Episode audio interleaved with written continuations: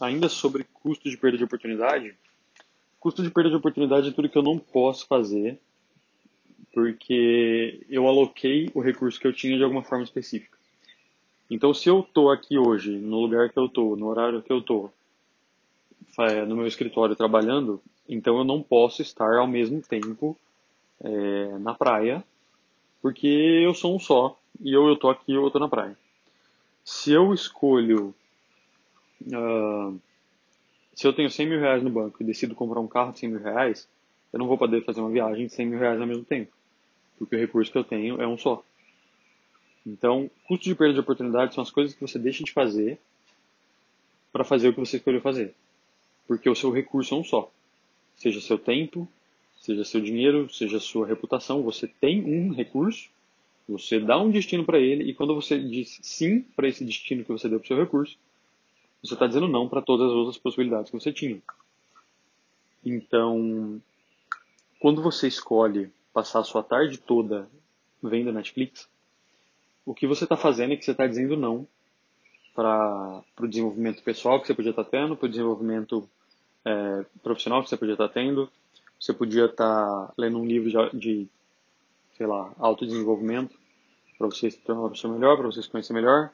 Você podia estar trabalhando para você ganhar dinheiro e acumular riqueza e, e, ter mais possibilidades no dia seguinte, porque você teria mais dinheiro no dia seguinte, entre aspas. Você poderia estar dando uma volta no parque para esfriar sua cabeça, para fazer uma reflexão. Você podia estar na academia treinando para ficar em forma, para ter saúde. E você escolheu passar a tarde é, assistindo aquela série maldita, sádica da Netflix, do robô que fala batata frita. E você está enchendo a sua cabeça com uma pilha de merda e tudo bem, entretenimento tem seu horário, mas o que acontece, especialmente quando a gente é muito novo, é que a gente mete na cabeça que a gente tem muito tempo pela frente ainda. A gente tem muito tempo.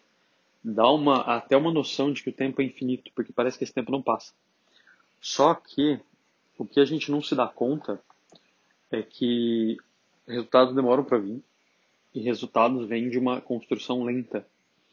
Então, quando eu aos 22 anos passo a tarde vendo Netflix e eu não passei a tarde trabalhando ou estudando, o custo de perda de oportunidade não parece muito, porque no dia seguinte eu não vou ver nenhuma diferença, eu volto para minha rotina como estava.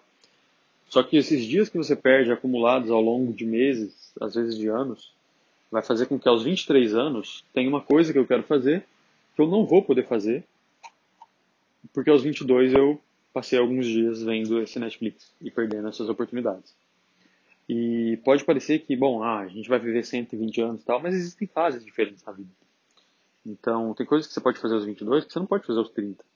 Quando você é mais novo, o mundo tolera você tomar decisões mais estúpidas e com o tempo isso passa a se tornar menos tolerável. Quanto mais novo você é, mais relevantes são suas conquistas e mais as pessoas falam, uau, eu te um crédito por isso. Quanto mais velho você é, mais elas passam a ser só obrigação, porque quanto mais você sobe na escada, mais pessoas conquistaram o que você está tentando conquistar. Então já não começa a ser uma coisa tão especial assim. Estava ouvindo um podcast do Paulo Musi esses dias e ele me disse que com 21 ou 22 anos ele estava numa sala de cirurgia, como estudante, operando alguém, né, rasgando uma pessoa no meio para mexer os ossos dela e, né, e fechar de novo depois. Então, se você faz isso com 27 anos, já não é uma coisa tão surpreendente, porque você tem essa referência de alguém que fez antes. E e o custo de perda de oportunidade do Paulo Musso foi passar a tarde vendo Netflix. Não que na, na época da, da cidade dele tinha isso, mas ele tinha outras alternativas também. É, afinal, a maior parte das pessoas da idade dele não, não estão em grandes posições hoje.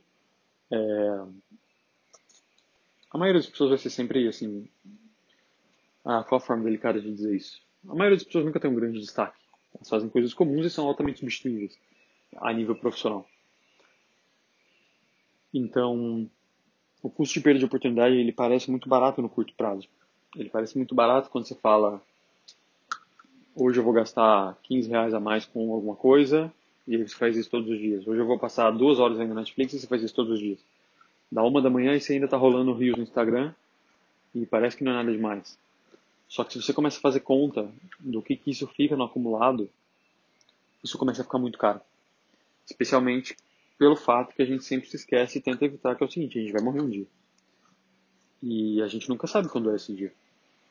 E a gente não tá isso não quer dizer que a gente deva parar de fazer as coisas chatas que a gente está fazendo e só aproveitar. Isso é uma estupidez tremenda. É justamente o contrário. Você tem um tempo limitado e você tem uh, provavelmente objetivos, coisas que você preferia estar fazendo para alcançar algum objetivo que você tem na sua cabeça. E você não está fazendo isso porque você está fazendo coisas banais. E você não está medindo o seu custo de perda de oportunidade. Você não está medindo tudo que você vai perder por não estar tá fazendo isso. E principalmente o tanto que isso vai virar uma puta de uma frustração acumulada daqui a seis meses, daqui a um ano, especialmente daqui a dez anos. E o, o mais difícil é justamente que no, no presente você não vê a construção dando resultado. É muito diferente de fazer uma casa, onde você, você vê um tijolo depois do outro todos os dias. É um pouco mais demorado de ver o resultado da nossa construção no dia a dia. Especialmente no começo, né? Porque no começo você aprende mais devagar, você ganha menos dinheiro, você conhece menos gente, você tem menos relevância e o crescimento é muito lento. Nunca esqueça daquela imagem do livro do Geração de Valor, que o cara vai. Tem, é, é como se fosse a escada do sucesso, né? Que o cara vai querer subir. E o primeiro degrau da escada tem duas vezes a altura do cara. Só que o segundo degrau da escada só tem metade da altura dele. Ou seja, o primeiro degrau é sempre mais difícil. Então é por isso que no primeiro degrau é justamente onde a maioria das pessoas já fica no, no que chama de mediocridade, mas é uma palavra que tem um significado tão batido. Então, assim, é justamente aí que as pessoas desistem e, e não medem o custo de perda de oportunidade, porque ela não ela não está vendo essa evolução de subir esse degrau. Só que o mais louco, e existe até um livro que chama de 0 a 1, um, que é um conceito muito interessante, que é o seguinte, você não vê, de fato você não vê essa progressão. É, um dia você está no zero e no dia seguinte você está no 1. Um. Só que esse dia seguinte demorou alguns anos para acontecer. E nesse tempo todo você não estava vendo essa construção, até que um dia a coisa acontece. E assim a gente vê com muitas empresas, né? Empresas que passam anos. É aquela história, a Apple ficou 40 anos para ter para valer um bilhão e mais dois anos para valer, ou melhor, para valer um trilhão, 40 anos para valer um trilhão e depois mais dois anos para valer 2 trilhões. Ou seja, o que ela tinha feito em 40 anos, ela fez de novo em dois anos. Bruno Perini fala disso também. Ele demorou sete anos para acumular um milhão de reais. E aí depois ele fez o segundo milhão em sete meses. É... Entendo que assim na nossa evolução profissional como um todo, no nosso networking, no nosso negócio, o primeiro negócio você demora anos para conseguir tirar ele do chão e fazer ele ter sucesso e a gente vê vários empreendedores que o segundo negócio é muito mais fácil. Por quê? Porque a pessoa já tem grana, porque a pessoa já tem conexões, porque a pessoa já tem conhecimento. Só que o negócio é a gente aceitar ficar fazendo aquelas coisas que a gente não aguenta mais fazer quando a gente está no primeiro, quando a gente está tentando subir o primeiro degrau, sem esquecer que quando você subir esse primeiro degrau tudo vai ficar mais fácil. Porque se você tem essa dificuldade hoje e você olha para daqui a 10 anos e fala, porra, eu não quero passar 10 anos tendo essa dificuldade. Você se esquece de que talvez a dificuldade que você tem hoje ela é uma dificuldade para daqui a seis meses, só para daqui a um ano, só para daqui a dois anos, e que depois a coisa vai ficar mais interessante, vai ficar mais fácil. Essa dificuldade não vai ser a mesma. Então, na, acho que na questão da disciplina, você não tem que se preocupar em fazer a coisa por 10 anos. Você tem que se preocupar por fazer hoje. E essa é a coisa mais chata de todas. Você, porque você, você fala, pô, beleza, vou fazer hoje mais um dia, mais um dia. Aí está no dia 500, aí você está mais um dia, mais um dia, e você não está vendo a merda do resultado. Até que ele chega. E a gente tem que ter meio uma coisa de fé, né? De tipo, beleza, eu acredito que esse resultado vai chegar. E eu espero de fato que ele chegue, porque, porque eu tô de saco cheio. É... Só que assim, considerando que a vida é uma só, vale muito a pena você ter esse sacrifício diário de só mais um dia, só mais um dia e esperar que chegue infinitamente. Porque se você tiver certo e chegar mesmo, vai ser do caralho. E se você não, e se não chegar, tipo assim, beleza, você, você não vai poder falar que você não tentou, entendeu? Você não vai poder falar que você desistiu.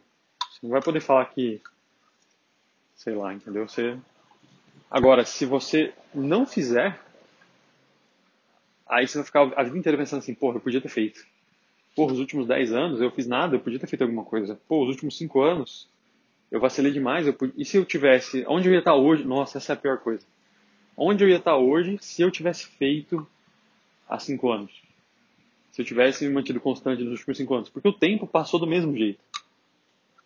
E ficar sentado no sofá vendo aquele Netflix não foi tão legal assim. Era só uma forma de matar meu tempo. Eu tava até meio infeliz nesse sofá vendo esse Netflix. Então, em vez de ter ficado infeliz vendo Netflix, que pelo menos eu ficasse infeliz fazendo a coisa que eu não queria fazer, mas que ia me trazer para um objetivo mais legal. Só que ficar no sofá vendo Netflix não tem nenhuma construção, entendeu? Então, ainda que você tente muito e não consiga, pelo, pelo menos pelo menos não rola a frustração, talvez role a frustração de não ter conseguido, mas não vai rolar a frustração de você não ter feito, né, a sua parte. É, não foi um texto planejado, fui devagando, então talvez eu olhe para isso que eu falei daqui a 10 minutos e pense, caralho, falei um caminhão de merda. Mas espero que não.